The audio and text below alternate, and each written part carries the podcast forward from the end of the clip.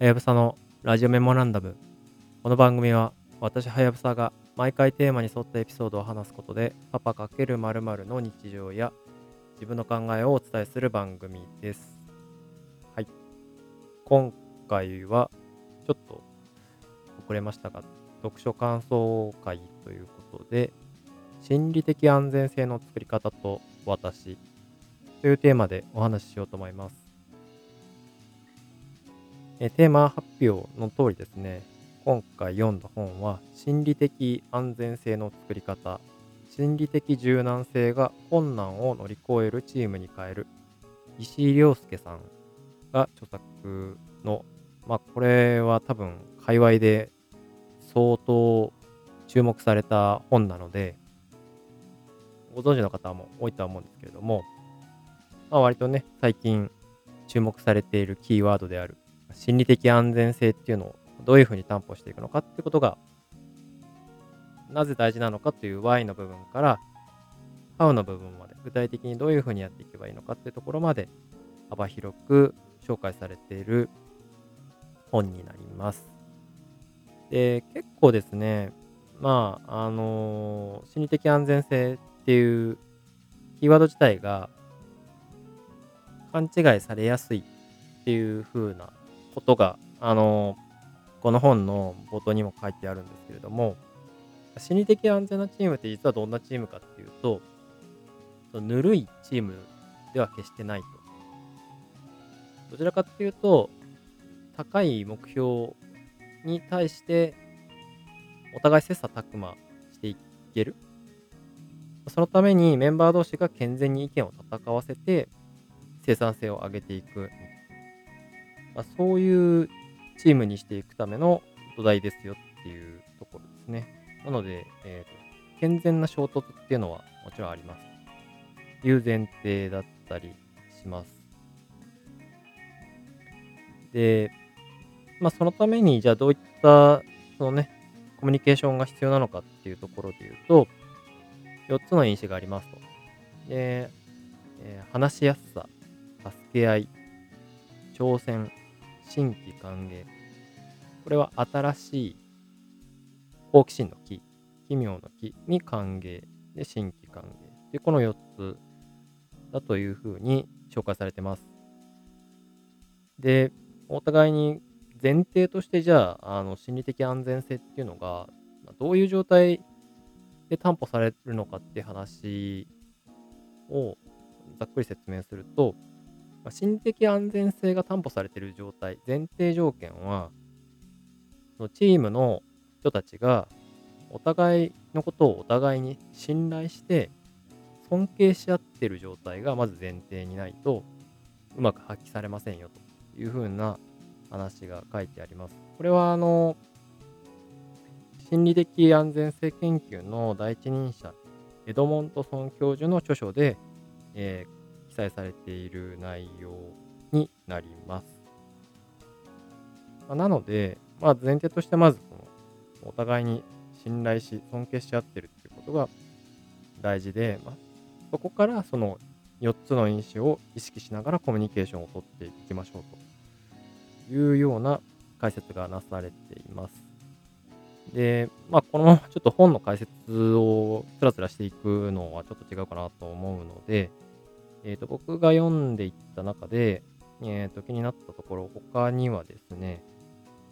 まあ、あの、基本的には、どういうその、えー素地を整えていくといいのかっていうことを、心理的柔軟性というキーワードで解説されてるんですけれども、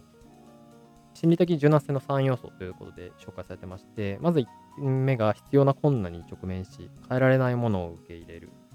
2点目が大切なことへ向かい、変えられるものに取り込む。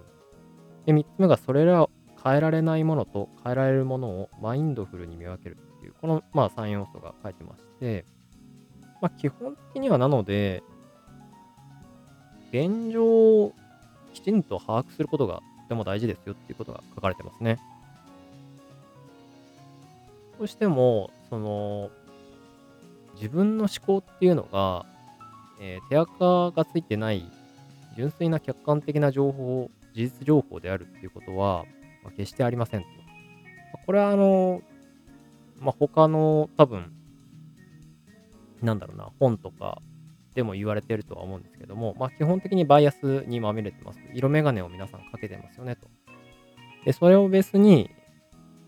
自分にとって都合のいいとか、自分にとって、こう、反射的にジャッジしてるっていうことが、まあ、往々にしてありますと。まなので、えっ、と、現実と思考っていうところをまず切り分けようっていうところが結構大きい内容だったなと思います。まあ、その上で、じゃあ自分がどこにレバレッジをかけていくか、どこも重要な点として、どこに向かうのかっていうことをしっかり意識して、そのできることに集中し、できないことは一回それをできない状況であるっていうことを、まあ、客観的に腹落ちさせるっていうんですかね。ある意味、こう、自分を第三者として見ながら切り離していくみたいなことが、えー、書かれていました。ちょっと続きはね、あの、ぜひ細かい部分、あの、いろいろと How の部分も書いてあるので、読んでみていただきたいなと思っているんですけれども、まだまだね、こういう風なことやってみようみたいなことをたくさん書かれているので、ぜひ、あの、ご覧になってほしいなと思ってるんですけれども、そうですね、僕も、ついこの間、その、古典ラジオコミュニティの1周年記念企画ということで、目指せ心理的安全性100%コミュニティ覆面座談会っていうことを企画しまして、これね、ちょっとあの まあ、キャッチーだからっていうところで、その心理的安全性というキーワードを、まあ、あえてね、ネタっぽく使わせてもらったっていう経緯もあるんですけれども、その心理的安全性って、どうやったら担保されるのかなっていうのは、まあ、その組織だろうが、チームだろうが、コミュニティだろうが、いろいろあるなっていうふうに思っていまして、そんな中で、やっぱりオンラインのコミュニティって、なかなかその、直接顔を付き合わせて話したわけでもないですし、言ったらいろいろな背景、いろいろなバックグラウンドを持って、古典ラジオのコミュニティの場合は古典ラジオを聞いてるリスナーというシンプルなつながりでしかない人たちの集まりなので、まあ、かつオンラインでの昨今のコロナっていう事情もあって、まあ、やむを得ない部分もあるんですけれども、まあ、基本オンラインでのコミュニケーションということになるので、実は結構心理的安全性を担保するのって難しいんじゃないかなっていう仮説があったんですよね。なので、まあ、あえてね、あの、ネタっぽく使わせてもらったっていうところもあるんですけども、え、ー、と、どうやったかっていうと、アイコンを3つのうちの、まあ、どれかを使ってもらって、全員ズームに入ってもらった時には、えー、自分の名前をコテナーという、まあ、古典ラジオリスナーを通称コテナーっていう風に言うっていう流れがあったので、まあ、コテナーと、えー、連番という形でやらせてもらって、まあ、僕がそのメインのファシリテーションを一緒に手伝ってくださったニニコさんと、まあ、対談形式でやっていくいわば YouTube ライブっぽい、ちょっと、あの、形式でやらせてもらった企画なんですね。で、実際すごい手応えあったなって思ったのが、やっぱりあの、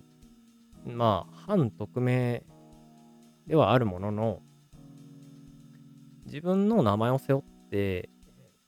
時にはこう疑問に思ってることとか、ネガティブに思ってることっていうのを、口に出すってすごいやっぱり心理的なハードルが高いんだなっていうことをすごい実感したんですね。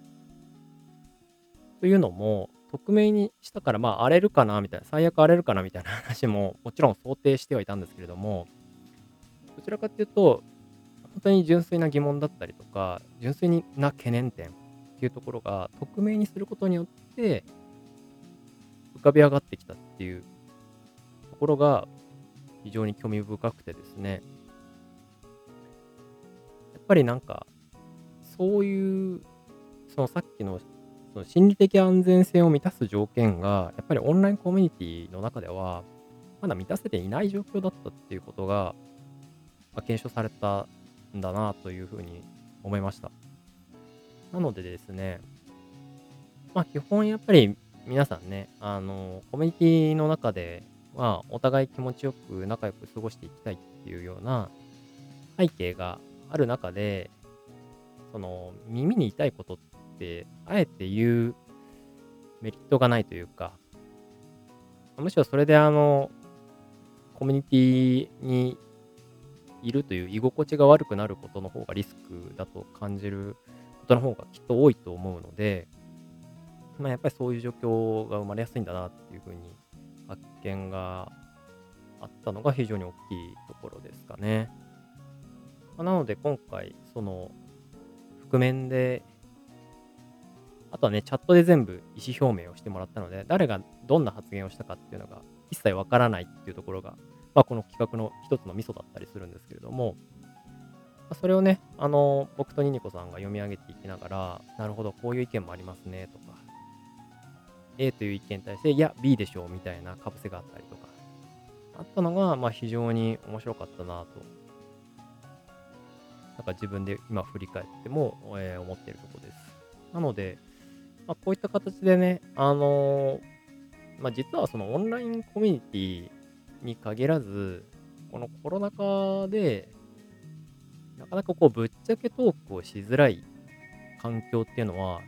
実は結構あるのかもしれないと思ってまして、そういった中で、まあ、あえて、そのクソ真面目に匿名でやっていくっていう、なんて言えばいいのかな。匿名だからこそ真面目に議論できる、えー、問いかけができるっていう場作りっていうのは、むちゃくちゃ実はいいプランの一つなんじゃないかなと思ったりします。もしちょっとね、どういう風にやったかっていうことを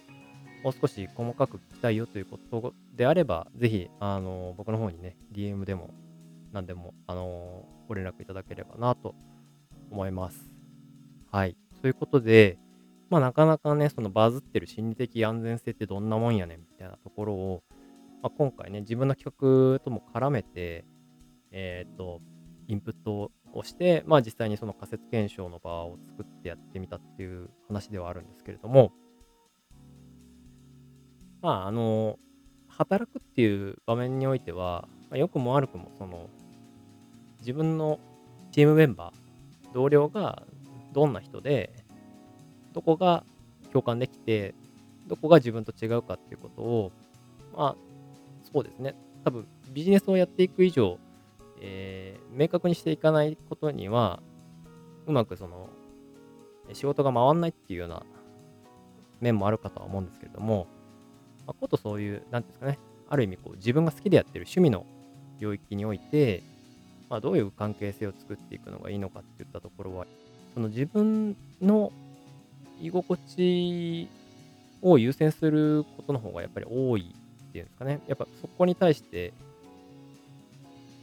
なんだろうな、まあ、衝突をすることによるメリットっていうのがあまり見受けられないっていうことが、まあ一つ明確にはなったので、まあどうやってね、そんな中で、あのー、お互いに課題に向かってこう向き合えるっていうんですかね。えー、課題が自分と相手の目線の、まあ、同じ行き着く先にあるような状態に持っていけるのかっていったところは、こういった企画を使ってですね、やっていくっていうのは非常にいいんじゃないかなというふうに思っています。はい。なんか珍しく、今回あんまりアジェンダ決めずにババーっと喋ってたんですけど、割とそっちの方が長めに喋れるっていうことが今回の意外な発見でした。はい、ありがとうございます。えー、ご意見やご感想があればぜひ送ってください。ツイートの場合はカタカナでハッシュタグラジメモとつけてもらえたら嬉しいです。それでは今回のラジオメモランダムはこの辺で。See you again.